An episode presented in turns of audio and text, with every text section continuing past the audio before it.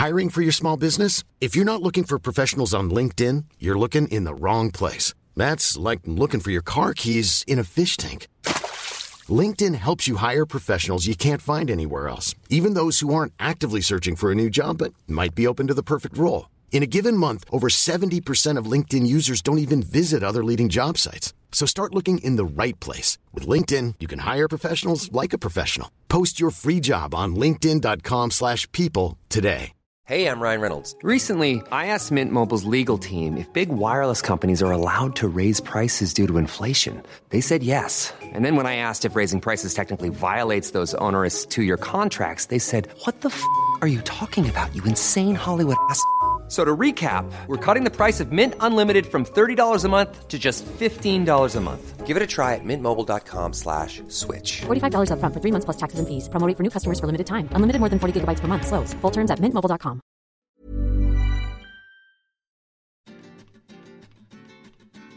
Les quiero dar la bienvenida a este nuevo podcast titinesco. Se llama Historias que molestan. Hola gente, soy Angie. Hola mi gente bella. Acá haciéndome la Katy Fulop. Hola, hola, hola a todos. Bienvenidos otra vez a un nuevo episodio de Historias que molestan. Perdón, la que me voy por las ramas. Bienvenidos a Historias que molestan. Soy Angie o Titín. Vivo viajando hace 8 años y si yo pude, Fel pudo y Trump pudo, vos también podés. En este podcast vamos a hablar de viajes, inspiración e historias de gente que hace lo que quiere para que ustedes, bellos seres humanos que están del otro lado, pongan el culo en la silla de una buena vez, dejen las excusas y los miedos de lado y empiecen a trabajar en la vida que quieren tener.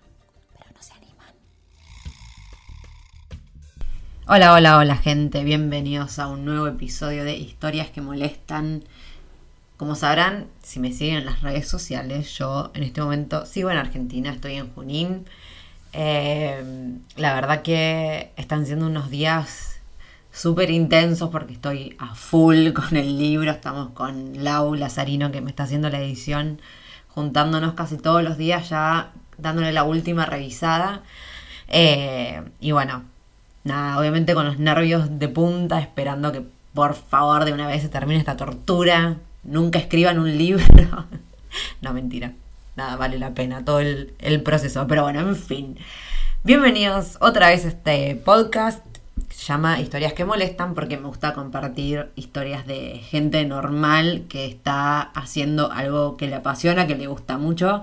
Y lo que me gusta mostrar en realidad es el sacrificio que hay detrás de, de ese trabajo que se está haciendo porque a veces parece que a la gente le gusta creer que aquellos que han logrado sus metas y demás probablemente o es todo color de rosas o tenían una herencia millonaria o alguna cosa que justifique ahí un poco el miedo que nos da capaz lanzarnos a lo que es hacernos cargo de lo que queremos hacer, ¿no? Así que las invitadas del día de hoy son dos hermanas, Miki y Sam, son fanáticas de la cultura asiática y lo que empezó en 2008 como un blog para que donde ellas compartían su interés eh, empezó todo como por Japón pero bueno después se fueron ampliando a Corea a China y demás. Lo que empezó como un blog hoy en día es una empresa. De hecho es uno de los medios más reconocidos en español. Si no es el más reconocido lo buscamos en Google son las primeras que aparecen. Estamos hablando de Xiapop eh, así que lo que me gustaría compartir el día de hoy, que es lo que hicimos en realidad, es cómo ellas fueron simplemente tener un blog que arrancó como un hobby a lo que hoy significa estar manejando una empresa.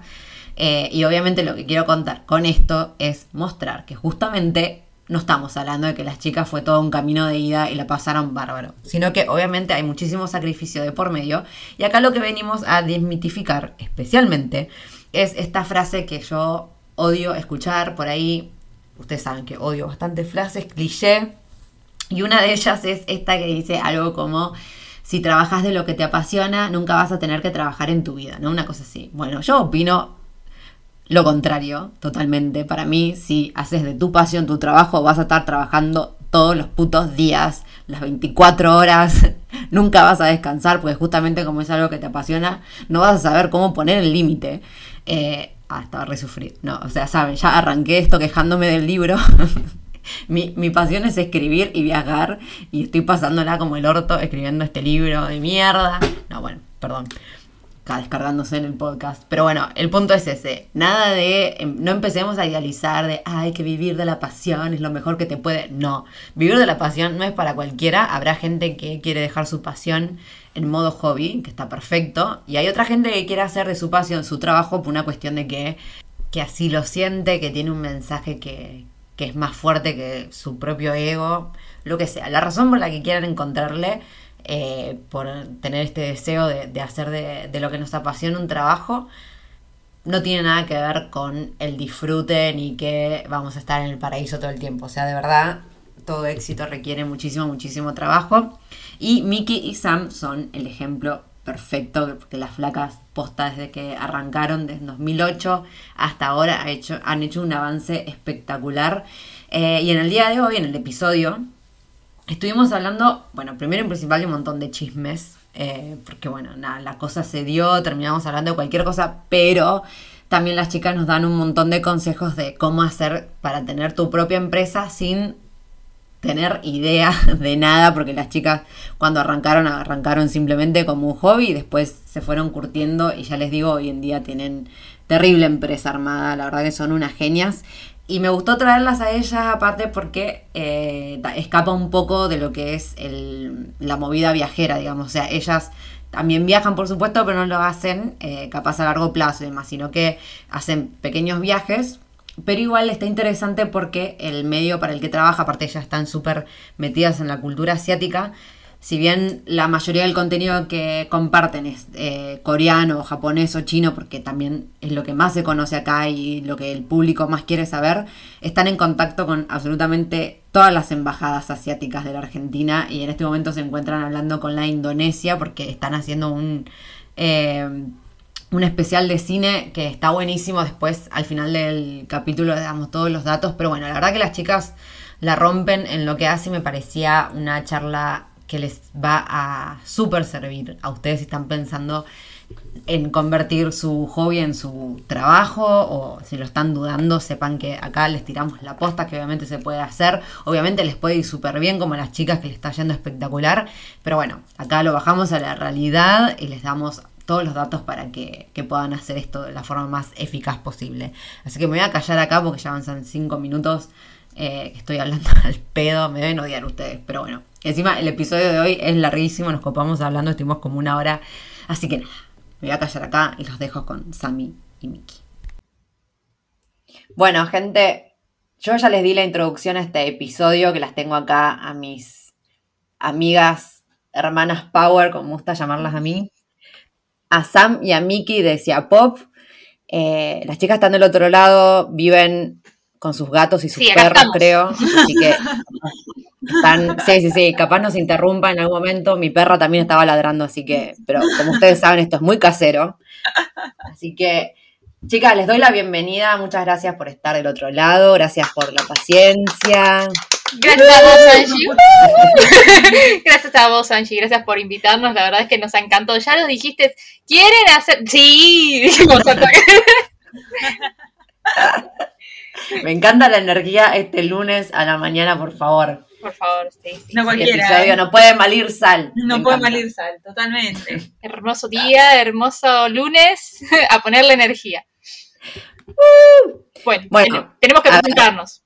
sí, empiecen a presentarse, por favor, de a una. Bien, vamos por orden de edad, ¿no? Sí. Ay, qué crueldad, ya me dijo la edad. Ah, no, no, no, es secreto, puede ser 15 y 16. Ah, está bien, bueno, dale, tengo 16.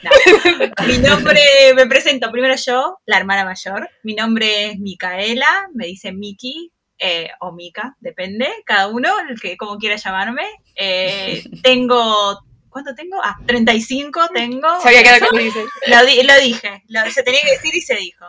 Tengo 35 años y eh, soy la encargada de todo lo que tiene que ver con comunicación y diseño en Ciapop eh, eh, todas sus empresas y todas sus sedes. todas sus sedes. Bueno, tenemos la voz parecida, pero bueno, yo creo que va a llegar un punto en el audio que van a poder reconocernos. Yo soy Sam, soy mi nombre es Samantha, me dicen Sam, eh, tengo 33 años, eh, soy la más chiquita, la bebé de la, de la, familia. Y bueno, en Siapu creo que, no, a ver, llevó años tratar de encontrar cada una su perfil, pero claramente yo soy la cara más visible, soy la más expuesta. la que se expone a lo de la visual, ponele, en los videos y también relación pública y bueno. Básicamente es eso de entre las mil cosas extra que hacemos también en secreto detrás de la computadora. Me encanta que digas la visual. Este término es muy, Muy K-pop. muy K-pop. Entonces, y vos, en términos K-pop, ¿quién sería, Miki? ¿Qué sería? Eh, La líder no Puede ser, puede ser, no, no sé, no estaría muy segura de ser la líder, pero, pero tal vez, viste, es el, la- el que es productor, el rapero que está siempre como El detrás, que también escribe las canciones, viste, ese que está ahí atrás, siempre encerradito, lo tiene adelante la computadora, ese, El rapero. el rapero, el chamullero. El chamullero, claro, el que está ahí armando todo. El que viene a las 4 y dice traje una canción nueva. Ese, ese. Yo estoy con la Ah. mascarilla, ¿no? Porque tengo que cuidar mi imagen. Sí, sí, sí, ya te imagino toda visual ahí. Pero bueno, está bien, son las más, son las más chicas. El más chico también tenía su nombre, ¿no? ¿O no? Ya no me acuerdo. El magné. Ah, el magné. bueno, entonces Sam sos como la magné visual. Me encanta. Bueno, la razón por que yo ya he contado un poco sobre estas chicas, pero la razón por la que las invité es porque tanto Sam como Mickey, allá por el 2008, y esto también deschaba un poco su edad, ¿cuántos años, paren, ¿cuántos años tenían en 2008? ¿Qué? Porque yo estoy como Sam. ¿no? Mira, ¿Qué teníamos? eh, Vein- ve- 22, eh, 22. A ver, calculadora, ¿no? Mira, mira. Siempre. 22 y 20. O sea, no fue lo primero que hicimos relacionado con Asia, pero eh, fue como el primer proyecto que dijimos, bueno, vamos a ver si esto sale bien, eh, puede ser algo interesante. Pero empezó como pasatiempo, ¿eh? O sea, Empezó, obvio. éramos eh, eh, eh, adolescentes tardías, ¿viste? Cuando ya estás en el final de la adolescencia, ya empezás a trabajar, pero recién empezás a estudiar, recién empezás a trabajar, es como todavía no, enten- no tenés las cosas claras a los 20 años. Exacto. Ni en pedo, ni en pedo. Pero paren, porque todo esto, o sea, el tema es que al día de la fecha, si a Pop es, si no es el medio de comunicación en español sobre cultura asiática más reconocido, Sí. no sé. O sea, es. Es. Lo vamos a decir Ah, acá. recreída. Sí, eh, de- Se tenía que decir, se dijo. Google dice que sí, o sea, cuando pones algo sobre Asia casi siempre cae ese apodo, así que le creemos a Google. Bueno, según Google, estamos hablando con las fundadoras de el medio de difusión de cultura asiática en español. O sea, ni siquiera estamos hablando ni de Argentina ni lati- en español. Ajá. Directamente en español. Sí. Estas dos muchachas Ay, están acá hoy en día hablando conmigo. en Son pijama. No, No, no, no. en pijama con los gatos. Son las dueñas y creadoras de semejante empresa. Pero todo esto arrancó en 2008. Sí. Vamos, paren, primero cuenten cómo llegaron a, a interesarse por Asia. Interesarse, obsesionarse. Es la, es la pregunta más difícil que me cuesta responder. Nos cuesta responder a las dos. Y siempre tratamos de encontrar el origen y no lo encontramos. Pero, pero viste, uno se arma un speech y arma como una historia también linda para poder entender un poco y poder explicarlo tanto en radio, tele. Y Pero acá tenemos que ser honestas, Sí. porque, viste, a veces eh, en otras entrevistas está como medio armada, esta es una Claro. charla, entonces vamos a ser honestas. La verdad es que, o sea, toda la vida nos gustó el anime, eh, la- Claro. todo lo relacionado con Asia, leer sobre cultura, como igual que vos, viajar, conocer otras culturas, y entre todo eso que nos gustó de cultura en general, lo que más nos gustaba era Asia. sí, Ajá. Además, tuvimos la suerte cuando éramos chicas de cruzarnos, de conocer, tener amigos de, estoy hablando, yo te- teníamos amigos de cuando éramos chiquitos de, de Japón o hijos de japoneses Ajá. y éramos siempre re curiosas y éramos, viste, las y me contás y qué tal allá y, y así re curioso eso también te lleva cuando, viste, tenés a alguien al lado que transmite su cultura eh, porque, porque la, la- la- eh, fue- es parte de su vida. Y siempre nos re llamó la atención y creo que eso también sirvió como un enganche y crecimos con eso y a su momento también ayudó, bueno, estamos hablando, nuestra infancia fue entre los 90 y los 2000 en donde el auge principalmente lo que es Japón tuvo mucho éxito. Después nos enganchamos también con Corea, eh, pero ya de más grande diría. sea, chiquita se fue principalmente a Japón. Yo también tuve una etapa, una etapa en donde eh, esto fue adolescente, donde leía vestías como anime. No, no llegué, pelucas de colores. no llegué, eh, y si hay, te aparece, te aparece alguna foto mía, no creas, no soy. No, no, no, o sea, yo veo los, los cosplayers, los relaburan hace un montón, pero a ver, nosotras ahora estamos viviendo en Capital, pero antes Ajá. vivíamos en Francisco Álvarez, que es un pueblo que está como para el lado de Luján. O sea, parece como un Junín, Es, pero con- es con- es así. es conurbano, Sí, sí. eh, pero al límite con lo que sería provincia de Buenos Aires. O sea, moves un pie y estás en lo que es provincia de Buenos Sí. Aires y, y otro pie lo tenés en el conurbano. O sea, Claro. estás, estábamos cerca de capital, pero al mismo tiempo era, estábamos rodeados de campo. Claro. Eh, en un Ajá. montón de casillas, campo, era así. Era un lugar así. Sí, sí, vivíamos frente al campo, nosotros, frente a Sí. una granja vivíamos. Una granja. y no llegaban muchas cosas allá. O sea, y no teníamos internet, no tuvimos internet hasta La adolescencia. hasta la adolescencia. Entonces también todo lo que nosotros, lo único que podíamos consumir era de, de o libros o de a- alguien que nos regalaba algo o alguien que nos contaba algo. Entonces también para nosotras eso era, eh, era una aventura conseguir algo. Claro, como que les resultaba súper exótico. Sí, creo que era algo raro, algo diferente. Y también. después ya nos acostumbramos. Sí, después ya se formó a ser parte de nuestra vida y cada vez que encontrábamos algo, el intercambio. Lo bueno también y curioso, que digo siempre, es que las dos nos hayamos interesado. Eso está bueno. Porque, Eso me encanta igual. Amo que sean hermanas, que se lleven tan pocos años y hayan hecho una empresa y les funcione súper bien, me encanta. O sea, somos comple- lo, raro es porque somos completamente diferentes. O sea, la mayoría de gente que nos conoce eh, sabe que somos muy diferentes una de la otra, pero eh, tenemos esos gustos en común y eso hizo que pudiéramos también equilibrar y aprender a convivir y aprender a llevarnos mejor con nuestras grandes diferencias, con nuestras diferentes personalidades eh, a través de algo que nos gustaba. Igual creo que es clave, porque capaz si fueran, si tuviesen exactamente los mismos intereses en cuanto a cómo llevar a cabo la empresa y demás, capaz Sí. hubiese sido un problema. Totalmente. Está bueno que se complementen. intereses y, y- y objetivos, ¿no? Porque tal vez eh, cada una dentro del mismo trabajo tiene sus objetivos personales o, o sus ambiciones personales y no, no se chocan, por suerte. En un punto sí, que es el bien común del proyecto, y después cada uno en lo suyo. Claro. Perfecto. Ay, qué hermoso. Bueno, pero paren. Volvamos, volvamos a esa etapa adolescente tardía donde ustedes ya estaban como súper interesadas en Asia. Sí. Entonces, ¿cómo fue pasar de un interés personal a decir, no, vamos a hacer y vamos a compartir nuestro interés con el resto de la gente? Porque Bueno. creo que arrancaron así, ¿no? O sea, Sí. arran- esto arrancó como una página web. Claro, para completar la historia, bueno, nosotros estábamos en Álvarez y nos mudamos en el año 2005, o sea, toda, toda mi infancia y adolescencia fue allá. Ajá. Y nos mudamos acá a Capital, eh, ya ahí cuando yo estaba por empezar la universidad. Y bueno, y acá en Capital fue todo distinto, porque así como allá del otro lado en, en Álvarez, era imposible hacer cobertura de algo o poder ir a un evento, acá es como que se vino todo de golpe. Primero, eh, tener internet, eso fue un cambio, pero grandioso, porque de no tener internet empezás a encontrar un montón de cosas.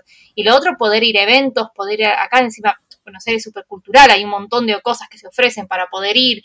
Eh, entonces, digamos que entre 2005, eh, perdón, 2006, que fue cuando nos mudamos, hasta el 2008, que es antes que se abriera Ciapó, o sea, el pre-Ciapó, nosotras eh, hacíamos muchas cosas a- acá eh, sin exponer, o sea, sin poner en, en internet. Nos gustaba entre nosotras compartir, hasta te diría, teníamos un blog privado, Fotolog, de ahí también. El fotolog, El todos fotolog, por arrancamos el favor. fotolog. No fui flogger, pero. no, pero es como que siempre estaba esas ganas de quererlo compartir, pero no entendíamos, no encontrábamos la manera. Y estábamos descubriendo internet y estábamos descubriendo todo. Entonces fue todo, todo, todo como una ola al mismo tiempo. En ese momento también nos cruzamos con las novelas coreanas, las novelas asiáticas. Ahí creo que ese, ese fue un punto de inflexión. Primero O japonesas. sea, primero japonesas y después coreanas y chinas, pero todo al mismo tiempo fue como, era Sí. como, ah, ve- veo cualquier cosa, ponela, la vemos. ¿Y cómo, pero cómo llegaron a eso? Ella fue. En esa época. O sea, estaban muy metidas ustedes. Podría- Era como muy, muy para entendidos. Podría decir que empecé, yo empe- miraba mucho anime y el anime Ajá. te llevaba a escuchar la música y ahí investigar quiénes eran los cantantes. Y de los cantantes uno encontraba que tenía otras canciones que habían sido parte de bandas sonoras de películas o novelas. Y los live action. Y los live action. Y entonces decías, bueno, voy a ver esto. Y así, esto es, es una escalera, ¿no? Está, claro. está todo conectado. Es, eh, o sea, si eh, tengo que escribir un libro, probablemente encuentre eh, lo- cómo fue conectándose. Pero así yo diría, que- encima vino todo súper rápido. Entonces una cosa conecta a la otra, conecta a la otra. Lo que sí recuerdo es ese momento que dijimos en el 2008, las dos, de vamos a hacer algo, un blog. Decíamos blog, todavía no era página web. Vamos a hacer un blog que hable sobre cultura Son muchos años blog. ¿Por qué, la, ¿Por qué era el objetivo? Porque no hay nada en Internet, o hay muy poco. Esa era, Claro. era la idea. Hay poco y no hay gente que le interese. A ver, sí hay gente que interese, pero hay que crear más gente interesada, porque si no, nunca va a llegar nada a Latinoamérica. Ese fue una de las primeras, eh, los primeros objetivos, porque claramente Pop ha tenido diferentes objetivos a lo largo de, de- estamos hablando del desde 2008 a lo que es hoy, que hoy BTS sale en las radios, ¿no? Que es un grupo de K-pop. Eso, eso. Entonces los objetivos Claro. cambian. O que hay una película coreana que gana un Oscar, ¿viste? Cosas que uno nunca imaginó cuando, cuando empezó, ¿no? Porque aparte, yo me imagino, o sea, en mi caso, eh, como que yo me empecé a interesar en Corea, en mi caso arrancó por el K-pop, para qué vamos a mentir. Eh, y me acuerdo que fue por, por una amiga que ella me hizo conocer eh, el K-pop porque me dijo, mirá, yo tenés que, porque yo en ese momento, esto fue 2011 para mí, Sí. eh, yo siempre muy rockera, todo. Me encantaba el pop cuando era chica, tipo Britney, me encantaba aprenderme las coreografías. Pero después como que siempre fui todo muy rockera. Entonces, claro, cuando mi amiga me dice, no, porque una banda de coreanos, yo como, no me jodas.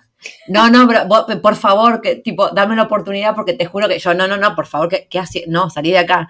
No, no, pero que te juro porque los bailes, que te va a gustar, te va a gustar, haceme caso, haceme caso. Mo. Me puso un tema, me puso eh, Lucifer de Shiny. O sea, fuimos directo así. Sí. Sa, no, no hubo una mini intro, no, no, no. Directo así. Obviamente la primera vez que lo vi dije, ¿qué mierda es esto? Por favor. O sea, el choque cultural fue muy extremo. Pero después de la segunda escuchada fue obsesión. O sea, me obsesioné. Pero en ese momento, eh, como que igual, a- incluso a mí me parecía algo como que nadie sabe de esto. Y ya estoy hablando de 2011. Así que imagino que 2008. o sea, no. Era. Ustedes, por ejemplo, cuando me están diciendo esto, que iban a eventos en Buenos Aires. No, no eran de K-pop. No de K-pop. O sea, no, no, era de asiático, digamos. claro, antes eran, en verdad diría eran eventos japoneses que tenían cositas adentro de otras cosas.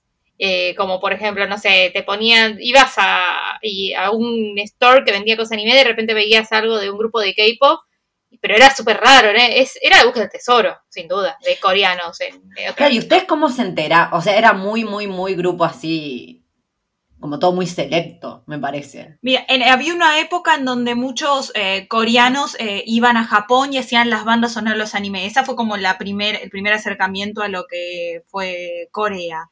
A través, estoy hablando de la música, entre eso y lo de las series, ¿no? Como que empezaron al mismo tiempo a tener una relación entre Japón, Corea y, y bueno, e- esa fue la forma de acercarse a Corea, por ejemplo, en este caso estamos hablando de Corea. Y no, y después eh, de eso empezaron a aparecer lo que se llamaba acá clubes de fan, que eran los foros. No sé si te acordás de los foros. Ay, sí, sí, yo estaba en foros, pero de rock. Pero Bueno, sí, sí, sí, total. aparecieron los foros de K-pop. Y entonces ahí empezamos a hablar y aparecieron foros de Latinoamérica y a su vez se separaron en Argentina. Y ahí empezamos a, a conversar con las primeras eh, fans eh, argentinos de bandas. En ese momento creo que estaba Super Junior, Big Bang, Claro. PBSQ, Shiny, eran como las primeras eh, que tenían club de fans. Y Claro. se organizaban tipo juntadas o alquilaban por ahí algún salón de fiestas y se proyectaban videos, pero qué sé yo, venían 15, 10 personas, era algo muy chico en ese momento. Eso fue como el primer acercamiento entre fans argentinos, que eran poquitos, no sé, yo creo que en toda Argentina debían ser 100 en su momento, 200, una cosa así. Dios Pero mío. estoy siendo como, estoy, creo que estoy siendo generosa con lo de 100, 200. Pero en, en- en Buenos Aires se juntaban 20, ponele como mucho. Y estos iban trayendo también a sus amigos Exacto. y sus amigos, y así como tu amiga te, te metió, siempre hay alguien que va metiendo Como otras una personas. secta. Claro. Eso con cuernos. No quería usar la palabra secta, pero realmente era una secta. Era una secta. Era una Pero- secta, sí. Sí, definitivamente. Y así era como nos, nos íbamos conectando, conectando uno al otro, que le cuento, que le muestro a mi amigo, que esto, lo otro. Traje una amiga para que conozca una amiga que no sabía nada y que era la primera vez que la iba a llevar ahí a las reuniones para que escuche. Y bueno, esa fue la, pri- la- primera etapa de transmisión de todo lo que tiene que ver en Argentina con cultura. Supongo que pasó lo mismo con japonesa. Nosotros, insisto, eso sucedió más en nuestra infancia en, en el campo. No, Claro, no- no, no llegaba. acá como para, para eso, pero supongo que pasó lo mismo con los japonés eh, en su momento acá en Buenos Aires, que bueno, Buenos Aires es generalmente de, de acá a Buenos Aires sale para el resto de, de- de Argentina, porque es el lugar donde están los eventos, donde hay mayor conectividad. Pero bueno, así empezó todo. Eh, muy chiquito, muy personalizado, muy para mí, Fan-made. muy fan-made, todo. Y eso cuando arrancó, o sea, el, su, digamos, su objetivo en ese momento era compartir y hacer llegar esta cultura al resto, ¿no? Sí, Capaz la que pensando en Argentina, Sí. pero, pero que- simplemente sí. compartir como lo que, lo que te apasiona, que siempre igual la, la- como empieza todo en realidad.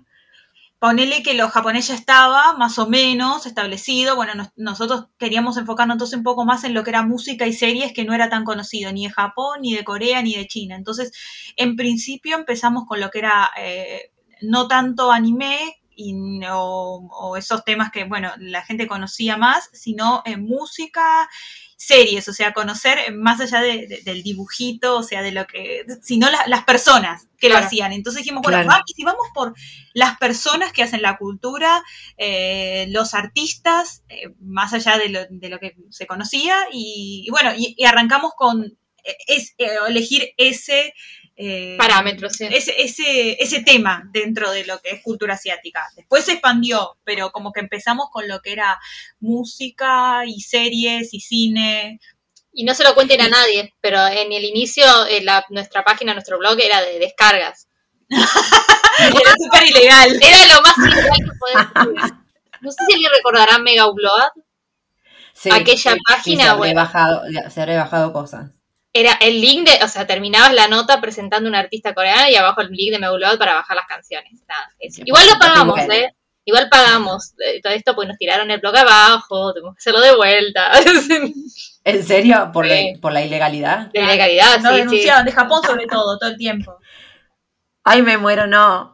Sí, nos llegaban eh, rest- eh, advertencias y no le dábamos bola y después eh, terminaban diciéndonos que no, no, no puede seguir. Y nos cerraban y arrancábamos. No entendía.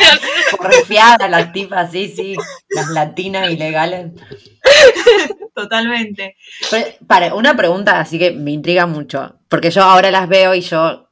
O sea, bueno, acá le cuento a la gente que con Sam y con Miki nos conocimos. ¿Qué fue? ¿En 2014? Cuando hicimos, cuando hicieron el evento. 15, Que fui a dar ¿no? un. 2015, más o menos. No, 15 yo no estaba en Argentina. Tiene que haber sido 14. No, yo tampoco estaba en. No, 14 No, no, 2000, tiene que 16 ser o 15 o 17, 16. entonces. Entre 16 puede ser. 16 o 17 puede ser que, que nosotros te llamamos. Eh, El 10 Nosotros ya la conocíamos a sí, Angie. ya la conocíamos porque la seguíamos. La seguíamos en, el, Claro. en los Te viajes. stalkeaba. Pero vos Claro, había ido a Corea. Entonces fue en 2017. Sí, Eh, bueno, las chicas me invitan a este evento el festival. recontra masivo, porque estaba lleno de borregas que poperas. Y, y claro, yo llego ahí y me pareció como una organización súper profesional. Eh, las chicas recontra organizadas, estaba todo súper, o sea, más allá de las cosas que pueden haber salido bien o mal, me refiero a la organización en sí. Eh, me daba la sensación de que eran súper profesionales. Y ahora me surgió la duda de si siempre fueron así. O sea, cuando arrancó el blog en este momento, en 2008, que ustedes me dicen, sí, subíamos sobre películas y canciones, sobre todo las bandas, tenían una organización, decían, bueno, por semana subimos dos posteos lunes, miércoles, o simplemente eh, posteaban cuando, cuando se les No. cruzaba. ¿Sabes lo que, lo que pasó en ese momento? Los objetivos eran distintos. O sea, la página, el blog, en ese momento, porque no era página, todavía ni siquiera punto .com, era una cosa de hobby, era, tengo ganas de escribir en Ciapop, me pongo y lo hago. era así, o, ay, me gusta este grupo, voy a, voy a recomendarlo. Era ese estilo, no, no, cada uno estaba con la suya, Miki estaba en ese momento, estaba estudiando edición, yo estaba en la carrera de veterinaria, o sea, nuestras, nuestras mentes, nuestros objetivos estaban en otra cosa. Eh, yo estaba laburando también. también. cada uno tenía otro laburo. Eh, la verdad es que en ese momento ni se nos hubiese ocurrido si alguien venía, Samantha y Micaela del futuro, y agarraba y nos decía, eh, chicas, esto es una empresa, eh, pónganle onda. Nunca, no, no, no se nos hubiese ocurrido jamás, era puro ocio. O sea, arrancó así nomás. Tipo, capaz un día publicaban, Sí. pasaba una semana, no publicaban nada. Sí. Sí, sí, era, era eso. Igual era difícil de conseguir, Angie. Entonces, eh, para nosotros era lo que encontrábamos ese día, también lo poníamos. No, no era tan fácil, Claro. no había tanta información. Entonces, había que buscarla, había que investigar mucho en inglés, en la, en la profunda web, en la deep web. Había que investigar mucho sobre, en, en foros, en inglés, incluso a veces eh, ayudarse con los traductores porque estaba en chino, en japonés, en coreano y no, Uf, no sabíamos. claro. Entonces no era tan fácil y entonces también eh, no había competencia. Entonces, ¿para qué tampoco me iba a preocupar si no, no hay competencia? O sea, Claro. era como entonces- ser relajado. ¿Y cómo fue, cuándo fue que les hizo el clic de decir, bueno, esto deja de ser un hobby y capaz puede ser algo más? Sí, yo creo que ah, es el de Elchi. Ahora ahí me dice Elchi, me dice mi me acordé ese momento exacto. Año Fue la primera que nos pagaron. 2010, ¿fue? ¿2010? Fue antes- 2011. fue- no, porque fue antes de uno, de- antes del primer evento, fue antes de que el de evento de K-Pop Fest. Sí. Se nos comunica por mail, porque nosotros teníamos ahí, dejábamos el mail para que la gente deje comentarios. La- a esta altura ya te cuento más Sí. o menos la página había crecido, ya tenía gente que quería colaborar en la página y que estaba colaborando en la página. O sea, no estábamos Ah. solas ya. Sí, ya a esta altura, o sea, se- había, a pesar de esta, de esta dejadez que parecía que no la damos, fue constante. Entonces, qué sé yo, no sé, pasamos de postear una vez por mes a hacerlo una vez por semana, pero porque íbamos encontrando más información. Alguien nos decía, yo quiero ayudarles, no sé, hablando sobre Visual Kei, que es un estilo de música japonés, que es muy rockero. Eh, bueno, Ajá. entonces ella se encargaba de eso. Eh, después vino otro y dijo, yo quiero ayudar con series y también empezó a hablar sobre otros tipos de series y bueno, y así se fue sumando gente que quería colaborar porque no había otro lugar donde escribir. Y resulta que un día llega el mail, LG, la famosa empresa de, de celulares, diciéndonos de que Ah, nos querían, que habían vis- buscado todos los blogs sobre que hablan sobre K-pop en Latinoamérica y el de Argentina, el que más visitas tenía era el nuestro. Y que si nos gustaría participar en un trabajo que era como difundiendo noticias, en un, ese momento era un Facebook que habían creado, entonces diferentes, cada blog por semana se encargaba de algo. Y después de finalizar eso, te pagaba. En dólares. El, el premio, a ver, el premio era, nosotros difundíamos eso y a su vez al mismo tiempo Había teníamos, había un concurso que nosotros teníamos que, que- un concurso que teníamos que auspiciar todas las semanas. Era como un doble trabajo. Un concurso que era el primer concurso de K-pop que se hizo. Entonces la gente mandaba los covers y el ganador se ganaba un celular en ese momento, un celular moderno de la época, en el 2011 Claro. que ahora no, pero bueno. Y a su vez, a nosotros por publicidad, a todos los blogs nos pagaban, no sé qué, 100 dólares era. Sí. Estaba, o sea, si lo pensás Ah. ahora, era 100 dólares. Y dijimos, wow, entonces hay un negocio. Hoy me imagino leyendo ese primer mail. Brillaron nuestros ojitos. Hay un negocio detrás de esto. Hay una posibilidad. Y a alguien también, en su momento, no voy a nombrar a esa persona ahora, porque quedó todo, como todo súper mal. eh, No, estafar. queremos después. saber quién es esa persona. No, pero no puedo decir el nombre. Eh, No, apareció, vio, vio eso, esto que estás oyendo, y nos ofreció, eh, dice, bueno, veo que ustedes son muy activas, qué sé yo, que trabajan con Elgi, ¿qué les parece hacer un evento juntos? Y acá todo al mismo tiempo sugería. Entonces, ah, pará, también hay un negocio en los eventos. Era como que íbamos despertando, ¿viste? Y íbamos, como, iba- iban sucediendo como en 2011, 2010 sucedieron muchas cosas que nos hicieron entender como que esto podía ser negocio. No era suficiente como para dejar nuestros trabajos. No. No era suficiente. Pero eh, funci- Pero había funcionaba, algo había algo, Claro. algo había. Entonces, más o menos entre 2008, ya te dije, 2000, final del 2010, principio del 2011, muy, muy blog, así, muy haciendo porque me gusta. Y de repente empezaron a aparecer las posibilidades de negocio. Ay, me, se me puso como la, la piel de gallina. Me, imagino leyendo ese mail. Sí. ¿Qué? Era de noche, creo, y sí, fue... y- Yo no me acuerdo tanto, pero sí me acuerdo. Pero es, es la frase, la típica, ¡Sammy, mira esto! Ah, porque era en portugués, porque era el Sí. la sede de Brasil, estaba manejando toda América Latina, entonces mandaba en portugués. Yo justo en esa época estaba estudiando portugués, entonces como que lo Ah, bueno. entendía y, esta, y fue, lo leí justo y me llamó, me llamó mucho la atención. Y después también me acuerdo que sucedió también que se hizo el primer concurso de K-pop Latinoamérica. Sí, Se El hizo Centro Cultural el Centro Coreano. Cultural Coreano y se ve que contrataron para que haga toda la logística de invitar a, a periodistas y a gente a Samsung. Y nos llegó la Ah. invitación de Samsung para participar de como periodistas de ese evento. Hablamos de periodistas, nosotros no tenemos ninguna título de periodista, No, pero que te claro. llamen a tu blog, a- en ese momento blog, para formar parte de algo, eh, o sea, adelante de todo con los periodistas. Creo que en ese momento estuvimos, estábamos con Clarín, estábamos con todos. Sí. Eh, eso también te hace cambiar y decir, bueno, ok, soy considerado un medio.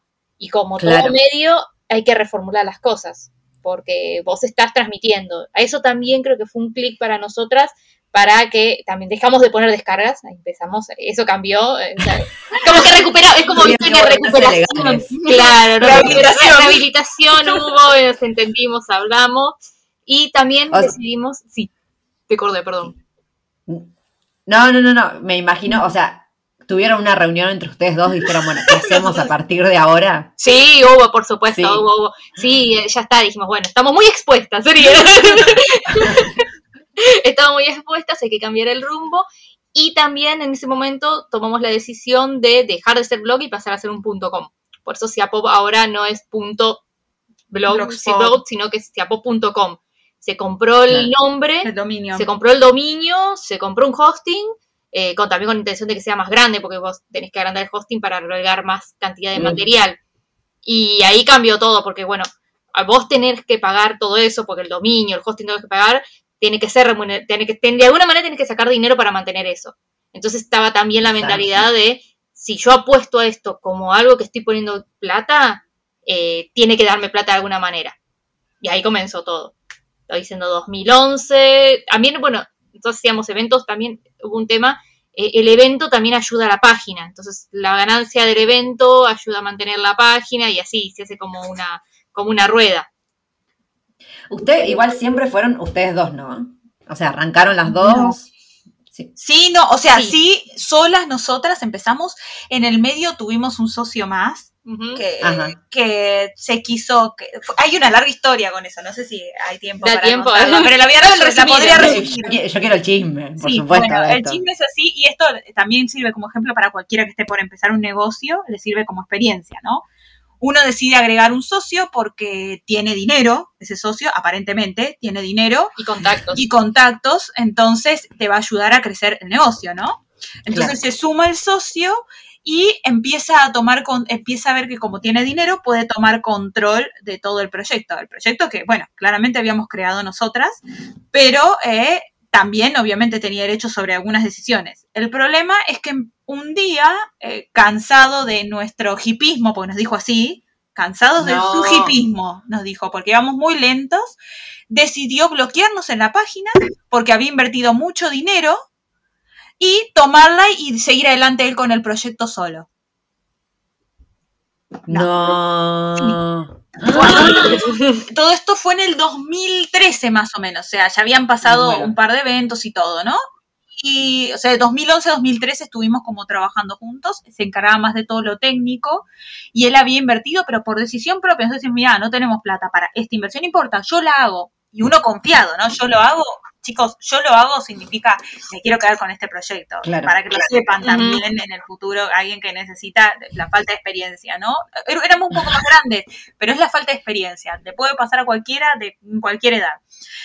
Y bueno, tuvimos que negociar la devolución de la página con intermediarios, Ay, no. todo. Sí, sí, sí. No. Fue caótico. eh, hay otra historia detrás, hay- temas personales, pero no, no quiero tampoco. No, no te voy a obligar a que destapes todo, pero. porque a- a- a- era como un poco, un poco, viste que la gente usa la palabra tóxica, a mí me, me molesta un poco, pero la gente que usa se había transformado como que había tomado, se había tomado también eh, ciertas eh, Atribuciones. atribuciones con respecto a, a- a algunos integrantes del grupo, bueno, Claro. cosas, eh, romances, cosas.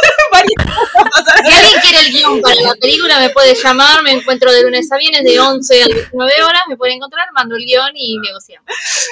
Pero la cuestión es que terminó todo mal. Esta persona al poco tiempo se fue a vivir a otro país. Tampoco voy a decir qué país es porque... Ah, bueno. Sí, se fue a vivir a Ay, chica, de haber sabido esto, necesito como tres episodios más.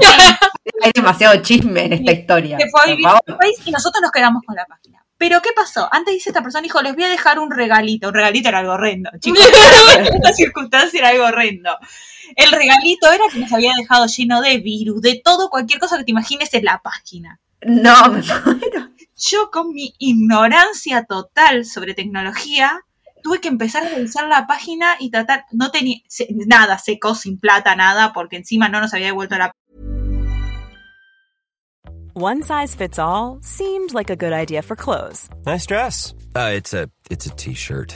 until you tried it on. Same goes for your healthcare.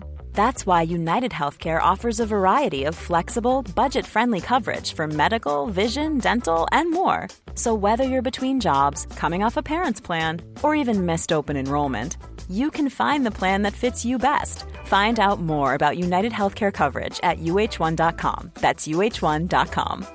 Ready to pop the question? The jewelers at BlueNile.com have got sparkle down to a science with beautiful lab grown diamonds worthy of your most brilliant moments. Their lab grown diamonds are independently graded and guaranteed identical to natural diamonds, and they're ready to ship to your door. Go to BlueNile.com and use promo code LISTEN to get $50 off your purchase of $500 or more. That's code LISTEN at BlueNile.com for $50 off. BlueNile.com code LISTEN.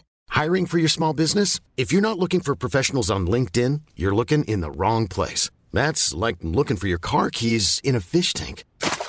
LinkedIn helps you hire professionals you can't find anywhere else, even those who aren't actively searching for a new job but might be open to the perfect role. In a given month, over 70% of LinkedIn users don't even visit other leading job sites. So start looking in the right place. With LinkedIn, you can hire professionals like a professional. Post your free job on linkedin.com/people slash people today. If you thought the only way to get a more defined jawline with natural looking results was through surgery, think again. Juvederm Volux XC is a non surgical injectable gel filler that improves moderate to severe loss of jawline definition and can help you achieve natural looking results with little downtime. Even better, this improved definition lasts up to one year with optimal treatment. No maintenance required. Improve jawline definition for a smooth, sculpted look with Juvederm Volux XC. For important safety information and to find a licensed specialist, visit juvederm.com. That's J U V E D E R M.com. Not for people with severe allergic reactions, allergies to lidocaine, or the proteins used in Juvederm. Common side effects include injection site redness, swelling, pain, tenderness, firmness, lumps, bumps, bruising, discoloration, or itching. There's a risk of unintentional injection into a blood vessel, which can cause vision abnormalities, blindness, stroke, temporary scabs, or scarring. Talk to a licensed specialist to find out if it's right for you. plata de los eventos, porque como estaba enojado, como no le habíamos devuelto la plata, lo que se tomó es la atribución de Se llevarse cortó. el dinero de los eventos. Bueno, la cosa es que en ese momento nosotras eh, fue como también otro momento para pensar y reflexionar. Tenemos esto, Claro. No, no era, no era tan tranquila. eso. tenemos esta página que está un poquito sucia, que tiene que cambiar algunas cosas. Y ahí fue cuando decidimos dividir a Ciapop en tres.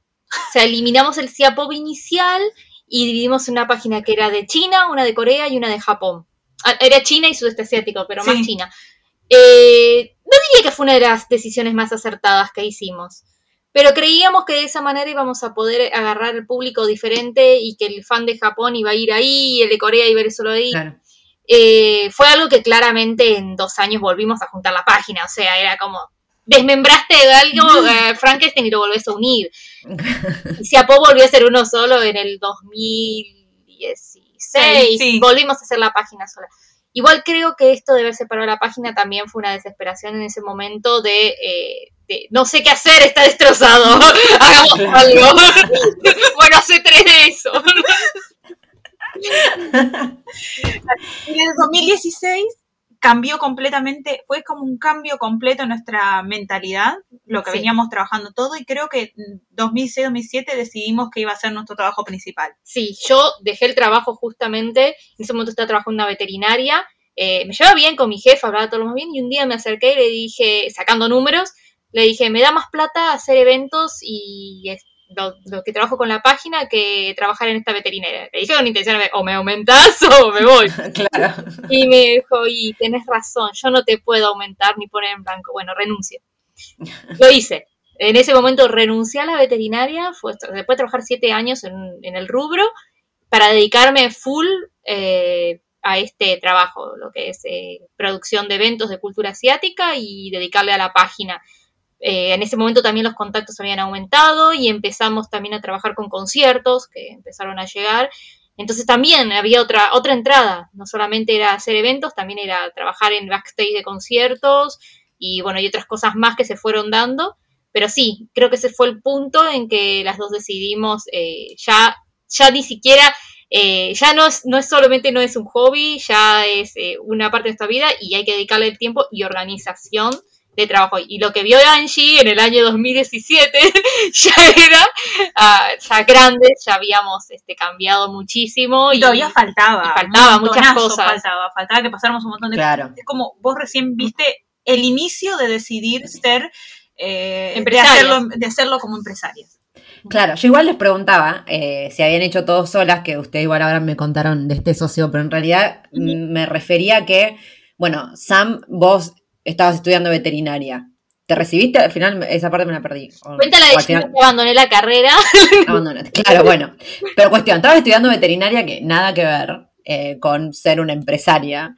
Y Sam, vos estabas y Miki, vos dijiste que estabas estudiando edición o diseño. Diseño gráfico, las dos. Diseño están gráfico. de una a otra. No las terminé todavía, están ahí. No, no- Están ahí. Ella las dejó y cambió a ser profesorado, pero yo las tengo ahí en stand-by por en la pandemia medio que...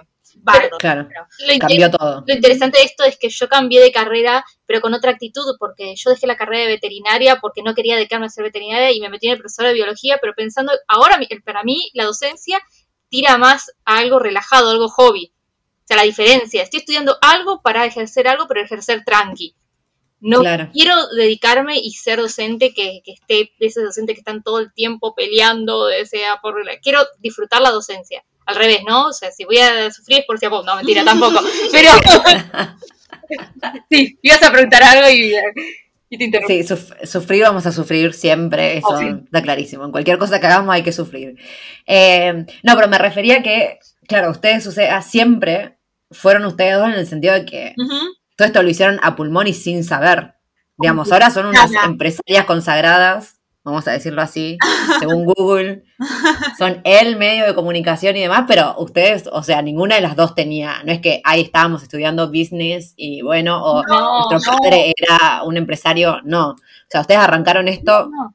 No, Angie, nada, o sea, nada, nada de, de las cosas que hacemos la estudiamos ni las sabíamos. Se aprendieron en el barro, literal. Exacto. O sea, eh, equivocándose, que aprender, aprender a negociar cuando ya te sacaron todo y tenés que negociar sobre la nada. Y nos pasó varias veces, eh, sobre todo trabajando con eventos y en conciertos de, de este tipo de cuestiones uno ya con más cintura, ¿no? Para manejarlos, ¿no? Como en ese momento que tal vez que eran los gritos o llorando todos.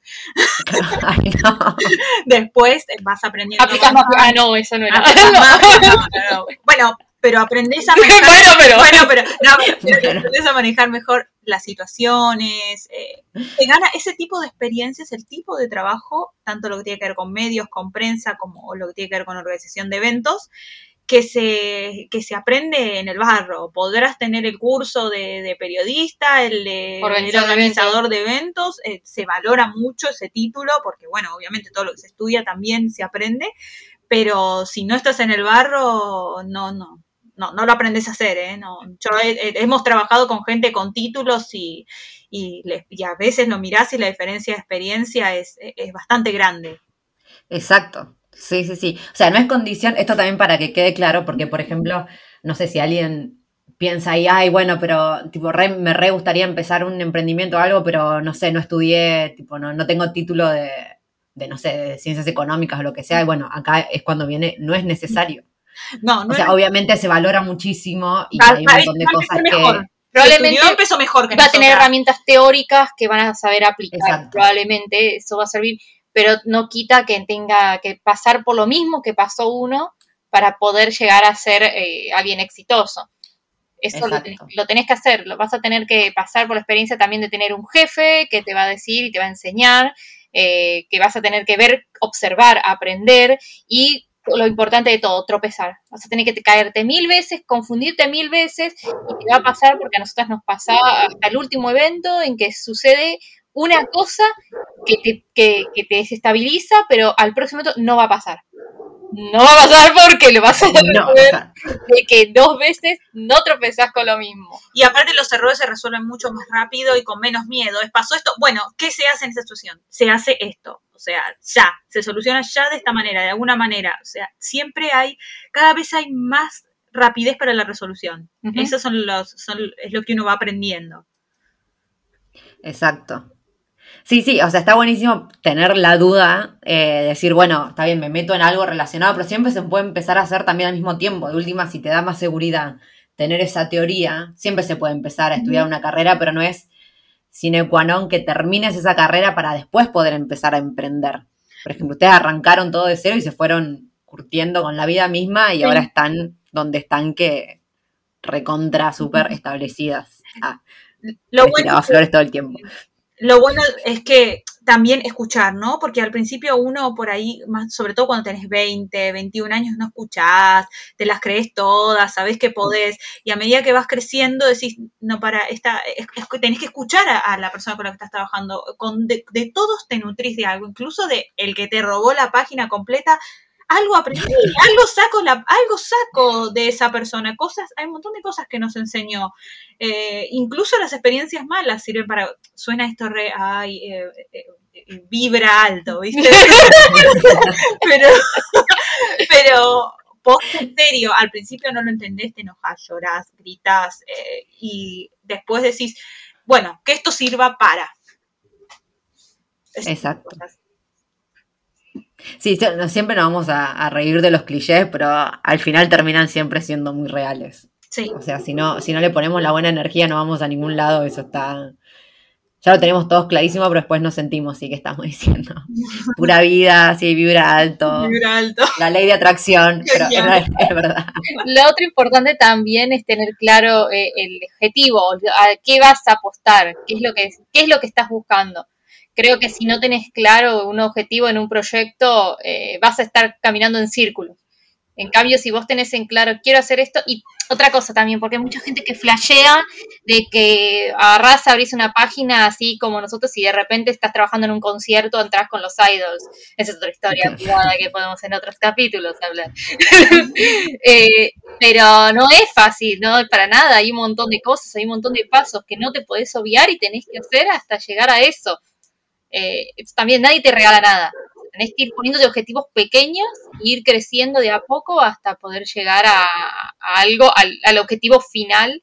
O no, no sé si a objetivo final. Creo que siempre van surgiendo nuevas cosas que uno puede ir. Claro, van, mutando, pero sí, sí, no, está, está clarísima la idea, porque aparte eh, también hay que tener como objetivos reales. O sea, esto que.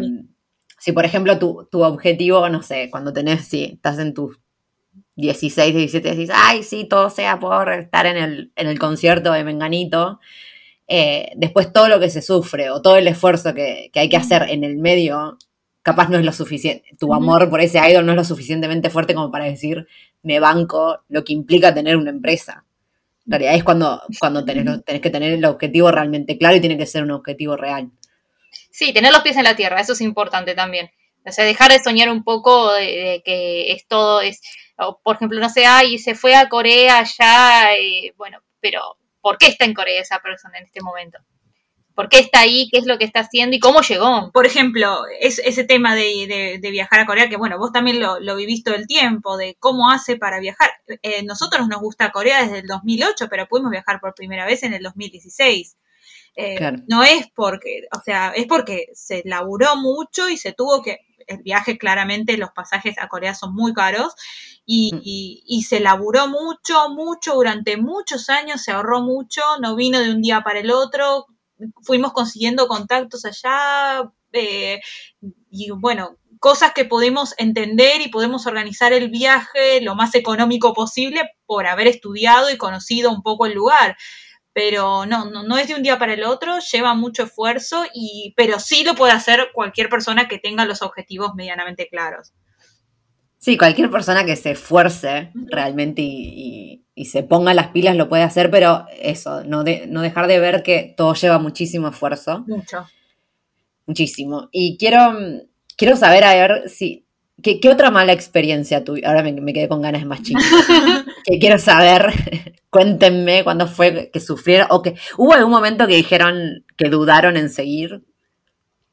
Um, lo de dudar en seguir, sí Sucede muchas veces, pero no completamente. O sea, no dejo si a Pop lo tiro todo. Por ahí eso se grita en una pelea de hermanas. Es algo típico. Tengan en cuenta eso. Tengan en cuenta que somos socias y hermanas. Claro. Entonces, todo está permitido, ¿no? O sea, nos gritamos, eh, yo me voy de acá y no vuelvo nunca más. Pero compartimos habitación, así que tenemos que volver. Claro, es como, es como, así, ese tipo de cosas suceden todo el tiempo. Pero eso no, a ver, ni siquiera lo tomamos en serio cuando una se lo dice a la otra.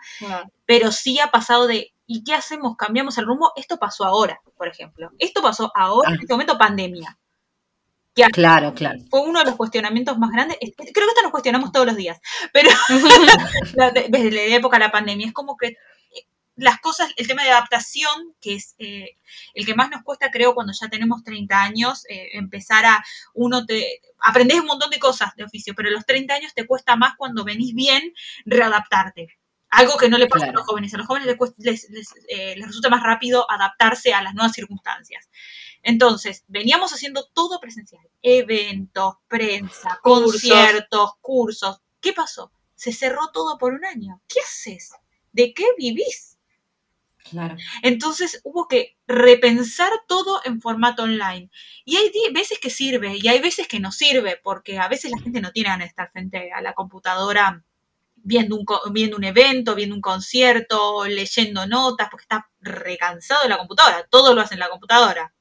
Claro. Entonces vos tenés que ir pensando todo el tiempo alternativas, actividades eh, que que sean innovadoras, que sean distintas, eh, que hagan que la gente realmente se interese por volver a estar frente a la computadora y eso es un gran desafío del que todavía estamos aprendiendo y que creemos que el futuro, en el futuro va a ser eh, mucho más más marcado, ¿no? El tema de, de que van a pasarse puede llegar a venir otra pandemia y uno puede volver a tener que, bueno, que puede haber momentos, no, puede haber momentos, hay que ser, también hay que ser realista, puede haber momentos en donde podamos viajar, donde podamos ir a eventos, donde podamos hacer conciertos y momentos donde de nuevo tengamos que volver a estar adentro y de alguna manera hay que eh, encontrar una forma de, de, sobrellevar esto. Tanto vos en tu trabajo, todo lo que tiene que ver con viajes, como nosotros en nuestro trabajo, que es es muy, muy presencial, pero muy. Claro, puro evento, sí, sí, sí. Eventos, viajes, todo eh, La experiencia tiene que ser in situ, sí. La experiencia es en el lugar y la gente lo vive mucho más en el lugar. Eh, pero es cuestión de, bueno, desde mediados del 2020 estamos con, surgió a final de 2019 principios de 2019, empezamos con unos cursos que se llaman K-Pop School, que es una academia de, de canto, de arte, eh, inspirado en todo lo que tiene que ver con la movida coreana. Es, un poquito la movida coreana, es un poco la, excusa. Lo que queremos es introducir a los alumnos en lo que es producción, arte, relacionado con todo, lo que tiene que ver con Corea, o sea, crear nuevos eh, pop, nuevos eh, futuros eh, artistas, no solo artistas, sino también gente que trabaja como productores, o sea, crear... Sí, y en el 2019 fue presencial, se anotaron muchísimos chicos interesados en aprender, hay muchos, eh, hay profesores de Corea, de Argentina, eh, especialistas en, en, maquillaje, en video, en fotografía, les enseñan un poco de cada cosa a los chicos para que ellos conozcan cuál es su interés. Generalmente son adolescentes y jóvenes entre 15 y 25 años. Y bueno, con el cierre se acabó la presencialidad. Entonces, ¿a dónde va? Formato online. No es lo mismo. No funciona de la misma manera. No por ahora, Latinoamérica no tiene buena conectividad como para hacer estas actividades de formato online, pero de a poquito va mostrando su crecimiento. Entonces, eh, esa es una de las cuestiones que adaptamos a formato online y después eh, empezar el trabajo de prensa, de conciertos online eh, desde nuestra página web y también eh, representar, eh, representar, entre comillas, a artistas jóvenes que recién empiezan eh, y que quieren dar Claro. a conocer su trabajo en Latinoamérica. Entonces, es como hubo que readaptar su trabajo, es algo que estamos empezando recién ahora. eh, pero que, que creemos que, va, eh, que puede servir como para complementar junto con el trabajo presencial. Ese creo que es una de, las de las cuestiones que... El desafío del momento. El desafío del El momento. desafío del momento, sí. El desafío del momento. Y mm, entonces, paren, vamos a, a reformular porque igual esto me pareció súper interesante. Eh, entonces, ¿qué, qué errores ustedes creen que, que de haber tenido, no sé, un poco más capaz de, de conocimiento no hubiesen, no hubiesen cometido en todos estos años? ¿Cuál- ¿Cuáles fueron los grandes aprendizajes? Yo creo que también sucede que a veces uno eh, en este en medio del trabajo y todo eh, a generar con algunas personas eh, que están laborando con vos una amistad. No digo que esté mal, está bueno, está bueno ser amigo de con quien estás laborando, pero también es importante a veces saber manejar los límites de cuando uno está eh, en actitud a- amigo y cuando está en actitud laburando. Y bueno, porque a veces ahí se involucra todo lo que es el dinero y hay que saber Claro. ordenar bien de cuándo vos prestás ese dinero a quién, eh, O que- contactos. contactos. No digo que uno no pueda hacerlo, porque tampoco tenés que transformarte en la dama de hierro, no tenés que agarrar y no, no soy amigo de nadie y todo esto es, mío, esto es mi imperio. No, yo estoy para doblaje de voces, por favor, contrátenme. No. Eh, lo que me refiero es que hay que saber ubicar los momentos y las cosas y cuidar uno más y no dejarse a veces llevar tanto por los sentimientos. Suena sigue sonando frío, no puedo evitarlo, pero sí, hay que, es, es un trabajo de mucha frialdad, hay que saber ir, ir y venir, esa montaña rusa, y que bajar a veces ser eh, compañero y saber qué es lo que dar, pero a veces hay que ser firme con tu laburo, porque uno nunca sabe quién está detrás o cuáles son las intenciones del otro. Sin dejar, sin dejar de ser una persona Lo más. vamos a decir que también, no es que vivimos asustadas y mirando a todos eh, No, de- no. desconfiado, en Claro. absoluto. Eh, uno se relaja y, y lo, y lo disfruta, y lo disfruta y si a esa persona le cae bien, lo disfrutás también, ¿no? Eh, se vive la vida normalmente, pero eh, aprender al principio uno contaba todo y después te das cuenta, ay, mira, yo creía que este era mi amigo y en realidad quería sacarme todos los contactos, así, ¿no? Era como, eh, pero ha pasado, nos ha pasado, no siempre, No. pero ha pasado y uno dice, bueno, a- a- cuando estamos con amigos no hables de, de trabajo, No, habla claro, de, habla del- sí, habla sí, de sí. otra Habla cosa. del chongue. Habla del chongue. habla de otra cosa. Pero sí, esas cosas, esas cosas pasan de, de tratar de mezclar todo. Como uno trabaja todo el tiempo y hace diferentes cosas y a veces dice, ay, mira, tengo un evento, me encantaría que participes porque vos hablas, no sé, como el, se va ampliando nuestras temáticas, no sé, vos hablas de tal tema y me gustaría que estés. No, no, eh, sácalo, eso de- decilo después. Claro, arreglar No, en, una, en una reunión formal con todo. Claro. Y la otra cosa también y que aprendimos muchísimo nosotras es a ordenar los tiempos. Sí. Eh, éramos re workaholic. No digo que dejemos de serlo, o sea, somos, porque a veces dos de la mañana hablando un sábado a la noche, pero bueno, surge. Pero lo otro también es tratar de ordenarte los tiempos porque si no te quema la cabeza. Tener un horario de laburo.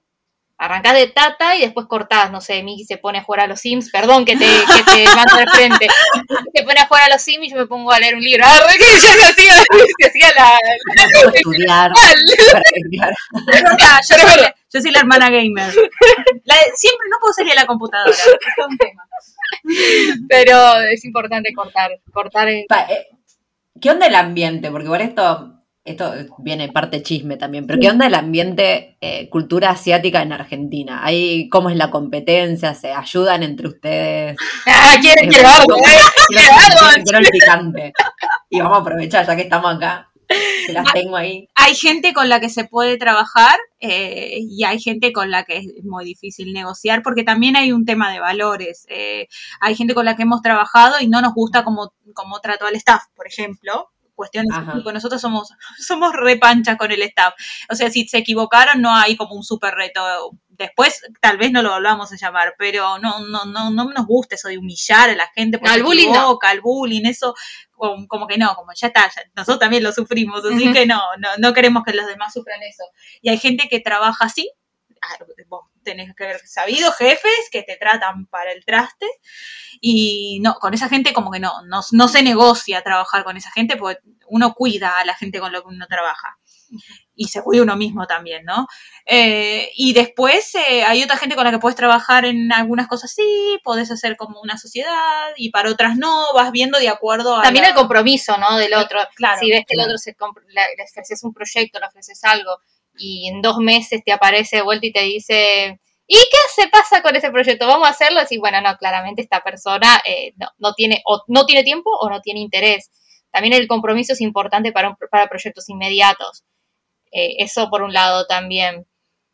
¿Y Y, les ha pasado, perdón, ahora pensando en esto de que, o sea, ustedes como que en un principio ya se, se establecieron como un medio de información sobre cultura asiática y un medio súper eh, respetable, pero ¿cómo fue la relación en un principio con los medios de comunicación del país? Por ejemplo, como nombraron hoy, que yo, Clarín. La Nación, o sea, yo me imagino, porque a veces nos da bronca cuando, no sé, hablo, esto hablo por mi parte, pero por ejemplo, no sé, yo que era re fan de, del rock británico y a veces en Clarín salía una nota, una banda que me gustaba y ponían todo al revés y era como, uf, o sea, vos sos el periodista, está bien, te respeto por tu título, pero no buscaste ni dos segundos y yo que soy, tengo 16, sé más que vos. Entonces, Sí. sí, encima sobre cosas, capaz la cultura británica, que es algo que, de lo que se puede tener más acceso, pero encima imagino que con las cosas de Asia incluso es más difícil, capaz llegar a, a una información certera. Eh, ¿Y cómo, cómo fueron tratadas ustedes por los medios de, de comunicación? O sea, ¿les hicieron como pagar derecho de piso por no ser periodistas, por ejemplo, o algo Sí. así? ¿Cómo fue Bueno, tú, la relación en ese sentido? algunas entrevistas hicimos con algunos medios, creo que página 12 hicimos en su momento, eh, no sé si una- uno de la Nación también, uno de Cultura, estoy, pero era como al principio más como hablar como cuando recién era fenómeno, ¿viste? Y más como Claro. un medio chico que recién empieza y qué sé yo. Ahora como que todos los medios tratan cualquier tema y todo el tiempo lo estás viendo eh, y por ahí te cruzas con esas personas en algún evento, pero la verdad es que te preguntan como para saber qué van a escribir y no te dan pelota. Después escriben No. lo que quieren. Así que es como que básicamente es así, es eh, bastante... Somos muy diferentes. Somos, somos todos medios, pero somos completamente diferentes. Somos mundos diferentes. Ellos trabajan para un público determinado que desconoce y al que le tienen que vender el click, que le tienen que vender eh, eh, el, el- el escándalo, el bardo. Y. Nosotros trabajamos más poquito más metidos en la cultura, sabiendo del tema, con cierto respeto. También hay mucha discriminación de los medios, la forma en que tratan. Nosotros trabajamos también con, eh, con algunos eh, influencers que nos aconsejan también sobre temas sobre antirracismo, eh, cómo tratar el tema, la Claro. apropiación cultural, hay un montón de temas. Pensá que somos dos argentinas hablando sobre Asia y tenemos que tener mucho cuidado de lo que decimos y en qué lugar nos paramos, porque no somos asiáticas, somos argentinas hablando sobre cultura de Asia, eh, nosotras y los autores. Entonces, eh, si bien tenemos mucho conocimiento, no siempre nos tenemos que ubicar desde afuera. Y esas cosas hay que tener mucho cuidado, algo que muchos medios masivos no tienen en lo más mínimo. La importante es que se lea esa nota y punto, y que se publique y se lea. Eh, y los editores se las modifican. A veces incluso los mismos autores no, no saben lo que están haciendo y los editores se las modifican eh, como para tener más impacto. Eh, son como dos, insisto, son dos mundos diferentes. La verdad que nos da mucho, nos, nos molesta bastante cuando leemos esas cosas y a veces las hemos expuesto pero no, no, no por ahora no se puede cambiar. No, igual yo creo que ahora, sí, capaz hoy en día es más, más común que haya, que haya medios propios, digamos, sin necesariamente ser eh, un periodista, lo cual está buenísimo también para, para que haya información de todos los puntos de vista y no necesariamente que, que el diario oficial diga que se tiene que leer o que se tiene que aprender y que no. Sí, Pero bueno. Es también una transformación de la gente, o sea, la misma gente tiene que empezar también a saber encontrar las fuentes correctas en donde leer la información. Pero bueno, es, eh, como es una cosa, en cambio de la sociedad brutal que no sé cuándo podría llegar a hacerse eso. Claro, sí. Bueno, tengamos fe. No, pero igual es verdad que, por ejemplo, eh, es lo que dijo Miki también, ¿no? El público al que le habla el diario, un diario oficial, no es el público al que ustedes le quieren hablar, que es el realmente interesado en la cultura asiática. Totalmente. Exacto. Bueno, para ir cerrando ya, porque va a ser una hora que estamos acá, perdón. Em, ¿Tienen algún otro error que, algún otro, va, no error, algún otro consejo que quieran dar para gente que está pensando en emprender con algo? Porque estamos hablando de que las chicas, todo empezó como un hobby. Sí. Es algo, ellas son súper fan de la cultura asiática, esto se transformó en lo que hoy en día es su empresa, la que les da el ingreso con el que viven, pero obviamente desde donde están hoy hasta donde arrancaron pasaron un millón de cosas. Sufren mucho, lloran, le pegan a la gente, tuvieron problemas legales. me dieron más de. Esto es- fue mucho pedir, pero me encantó. Fueron denunciadas por Japón por vender cosas Eso ilegales. Bueno, eso puede ser eso. Ahí puede ser que sí. Eh, en verdad yo creo que eh, errores vas a seguir descubriendo siempre eh, y cosas que vas a tener que ir cambiando también toda la vida. Quizás podríamos hacer un resumen de todo lo que venimos diciendo y juntarlos y decir cómo, cómo es lo importante. Lo importante es que cuando armes algo, lo armes con alguien que sepas que tiene tus mismos valores, como hicimos con Miki, porque bueno, podemos ser hermanas, pero podíamos tener diferentes maneras de pensar y sin embargo las dos compartimos lo mismo.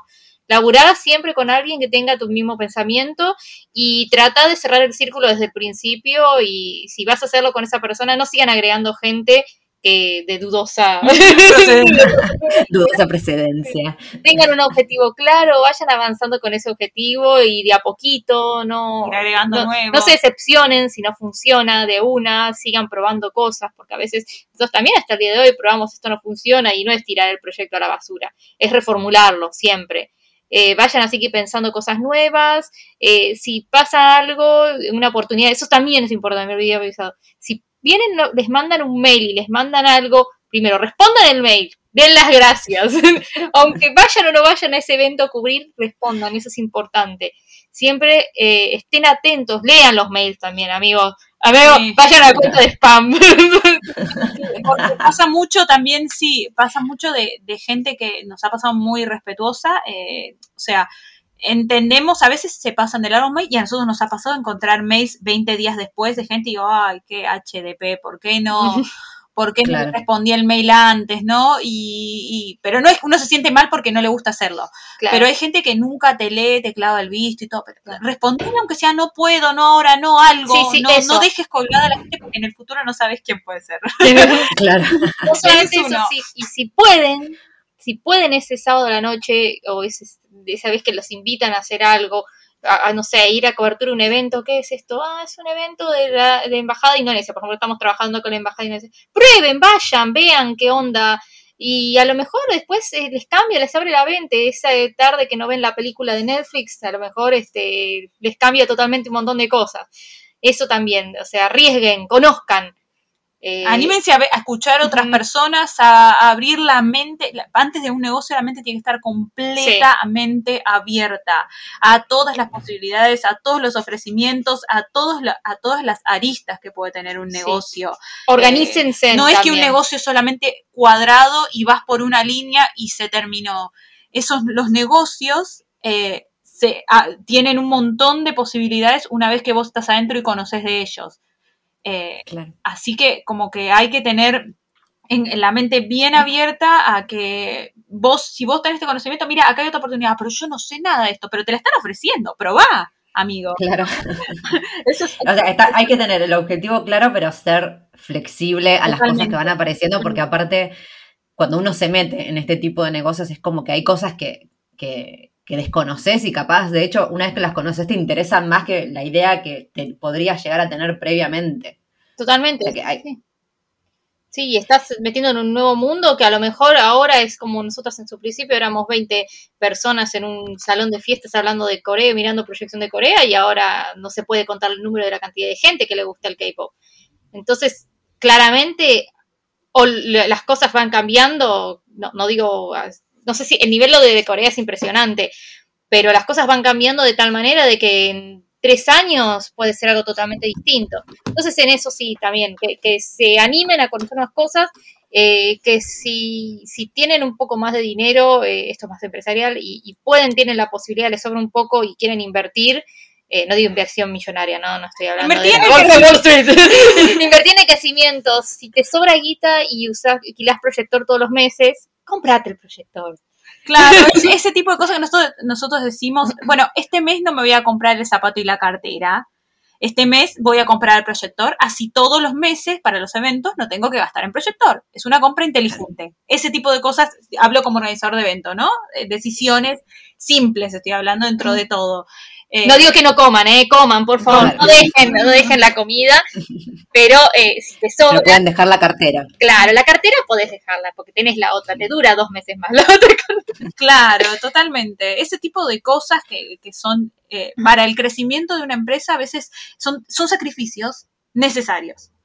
No innecesarios, no te digo, insisto, dejar de comer no. Estoy diciendo no comprar la cartera, no esa noche, bueno, sí, ver una super fiesta en un crucero, qué sé yo, champán, ta, ta, ta. Arre, Ah, que. ¿Dónde era Miki? ¿Dónde va Miki Anchi? ¿De qué habla? Siempre voy tema. Invita a la próxima, Miki. No sé quién te invita a los cruceros.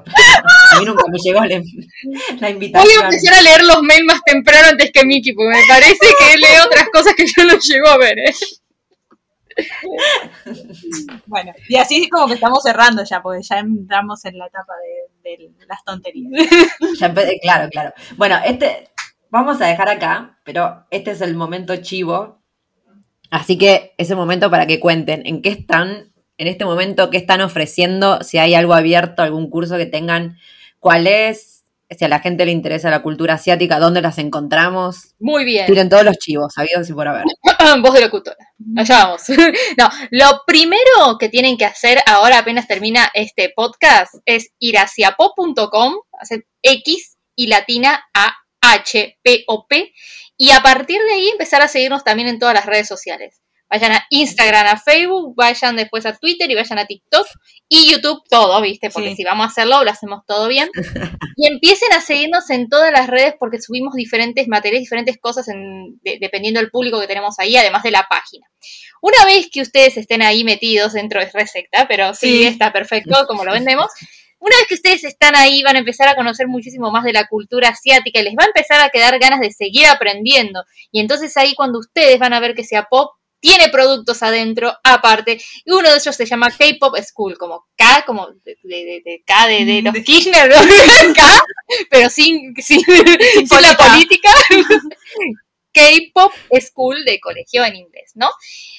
En School nosotros les contamos, eh, pero lo volvemos a decir, eh, se hablan diferentes ramas del arte, ustedes pueden aprender ahí eh, a cantar, a bailar. Digo aprender porque es para principiantes, ¿eh? O sea, hay gente que dice, pero no tengo experiencia, puedo, venite, te vas a divertir. Yo te aseguro que te vas a divertir porque todos los profes es súper relajado, pero a su vez también te da herramientas para laburar que después podés aplicar en un montón de cosas.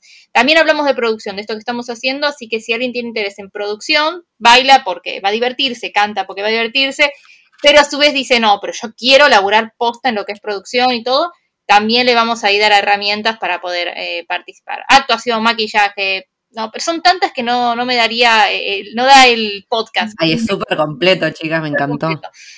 Y bueno, eso por un lado, que Post Cool sigan, que tenemos un montón de novedades. En Ciapod van a ver que también hay un montón de cosas que se van anunciando. Ciapod es impredecible, así que hoy tenés, tuvimos la semana pasada un curso de ilustración eh, y puede venir un curso de otra cosa en cualquier momento. Tenemos vivos y en YouTube entrevistas, así que yo les recomiendo seguirnos en las redes y van a encontrar cosas copadas. Y las notas, bueno, las van a ir viendo todo el tiempo, eh, Todos los que las días. compartimos, todos los días hay notas. Y vamos a abrir convocatoria de autores, de colaboradores. Ah, Así que, si alguien tiene interesado en empezar escribiendo, eh, también va a poder anotarse en Ciapó para escribir. Nosotros desde ahí también lo que queremos es potenciar los proyectos individuales. Si hay alguien que tiene un proyecto individual de algo, no sé, por ejemplo, de, es un arquitecto y quiere promocionar algo, eh, hace notas sobre arquitectura de asiática y al final pone su publicidad de su trabajo, no tenemos ningún problema. De eso se trata. Tenemos Perfecto. Bookstagrams, tenemos gente dedicada de cine, así que también Ciapop es para que vos puedas potenciar tu producto. Y no sé si Miki quiere agregar algo más. No, que en la página, además no, ah, No. sí, en la página eh, lo que tiene de interesante es que también eh, subimos mucho tendencia. Entonces, si vos, por ejemplo, eh, estás en algún negocio en particular y querés conocer eh, qué es las tendencias de los diferentes países, qué país, de qué está llegando desde Asia, que Asia ya saben que es el futuro, eh, está clarísimo. Sí. Está- ellos ya están saliendo de la pandemia mientras nosotros todavía estamos acá encerrados de nuevo. Si quieren saber qué tendencias hay de Asia, eh, sobre todo en lo que tiene que ver con cultura, estamos como siempre al tanto, trabajamos mucho con embajadas, asociaciones, ellos nos pasan la información, las empresas de entretenimiento de Corea, entonces recibimos la información, la vamos po- poniendo en la página, entonces ustedes dicen, ah, mira, en esta página durante esta semana se postearon estos temas, eh, quiere decir que estos son los temas que están en auge, porque tratamos de tocar los temas que están eh, en tendencia. Así que eso también es muy interesante para si quieren emprender un negocio, chusmear a ver qué es lo que está, lo que está pasando en Asia. Y para, ¿me pueden, se puede decir eh, qué están haciendo con la embajada de Indonesia? Sí. ¿O todavía no? No, sí, sí, ya está, ya estamos en la mitad. La Embajada de Indonesia eh, este año está dando una serie, un ciclo de cine, de proyección de películas indonesias. Lo bueno de esto es que no se, vos no lo vas, no vas a encontrar cine indonesia en Netflix, es difícil encontrar en internet, y lo que está ofreciendo la Embajada de Indonesia es algo totalmente novedoso y súper original, que es proyectar películas online, o sea, encima las puedes ver a tu clase, gratis también, eh, por Zoom se, trans- se transmiten, y no, está muy bueno todo porque son de diferentes, eh, diferentes tipos de, de temáticas. Eh, vimos románticas, históricas, eh, de deporte y sigue proyectando. Quedan todavía tres, así que si no vieron... Una la semana que viene. Una la semana que viene y después ya los, quedan las dos. No, los semana que viene no, la otra. La otra. Tienen la fecha, así porque no sé cuándo va a salir este podcast en realidad. Igual me gustó tanto que creo que lo voy a publicar esta semana. Pero, ¿qué- qué- ¿de qué fecha estamos hablando? La fecha. Ay, ah, yo no me acuerdo de memoria, perdón. Ay, después Ah, no, pensé que, pensé que habían calculado. La próxima, 29, jueves 29 de abril es la próxima proyección Perfecto. de película de Indonesia. Genial. Pero miren, yo les aseguro que les- hay gente que empezó a mirar películas de Indonesia gracias a y la embajada que estamos laburando y les abrió la mente y ahora quieren un montón de cosas. La otra cosa copada con la embajada de Indonesia que les recomiendo es que ellos abren, abren la puerta a todos. O sea, ellos, vos le decís tengo interés y te reabren la puerta a pasarte un montón de cosas. Y es un país que está en re auge de crecimiento. Eh, y nada, hay un montón de posibilidades con Indonesia. Genial, genial. Bueno, para también que quede clarito que no es que se dedican solo al K-pop, sino que estamos hablando Claro, de cultura en general. eh, y ahora con la Embajada de Indonesia, me parece espectacular. Bueno, chicas, les súper agradezco su tiempo, fue muy interesante, Muy divertido. muy picante, los chismes, sobre todo después podemos hacer otro episodio solo de chismes, Imagínate que son 12 años, así que imagínate la cantidad de cosas que... la cantidad de cosas que van a haber pasado ahí. Sí. Pero bueno, gracias otra vez por su tiempo y les mando un besote enorme a las dos. Gracias, Angie, por invitarnos. Y bueno, eh, probablemente en breve también te tendremos que ver a vos por Ciapova, así que atendí.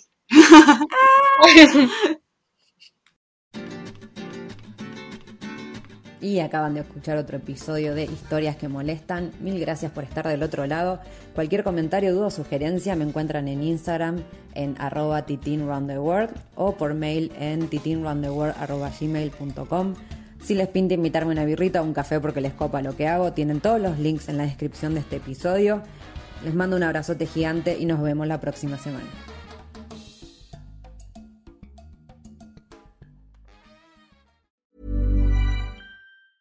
Planning for your next trip?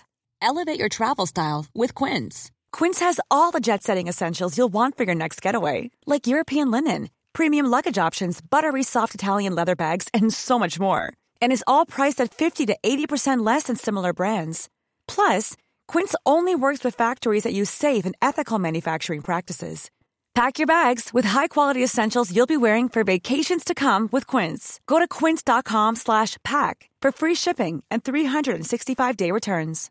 How would you like to look five years younger? In a clinical study, people that had volume added with Juvederm Voluma XC in the cheeks perceived themselves as looking five years younger at six months after treatment. Look younger, feel like you. Add volume for lift and contour in the cheeks with Juvederm Voluma XC. Reverse signs of aging by adding volume to smooth laugh lines with Juvederm Volure XC. For important safety information and to find a licensed specialist, visit juvederm.com. That's J U V E D E R M.com. Not for people with severe allergic reactions, allergies to lidocaine, or the proteins used in Juvederm. Common side effects include injection site redness, swelling, pain, tenderness, firmness, lumps, bumps, bruising, discoloration, or itching. There's a risk of unintentional injection into a blood vessel, which can cause vision abnormalities, blindness, stroke, temporary scabs, or scarring. Talk to a licensed specialist to find out if it's right for you. Planning for your next trip? Elevate your travel style with Quince. Quince has all the jet setting essentials you'll want for your next getaway, like European linen, premium luggage options, buttery soft Italian leather bags, and so much more. And is all priced at 50 to 80% less than similar brands. Plus, Quince only works with factories that use safe and ethical manufacturing practices. Pack your bags with high-quality essentials you'll be wearing for vacations to come with Quince. Go to quince.com/pack for free shipping and 365-day returns.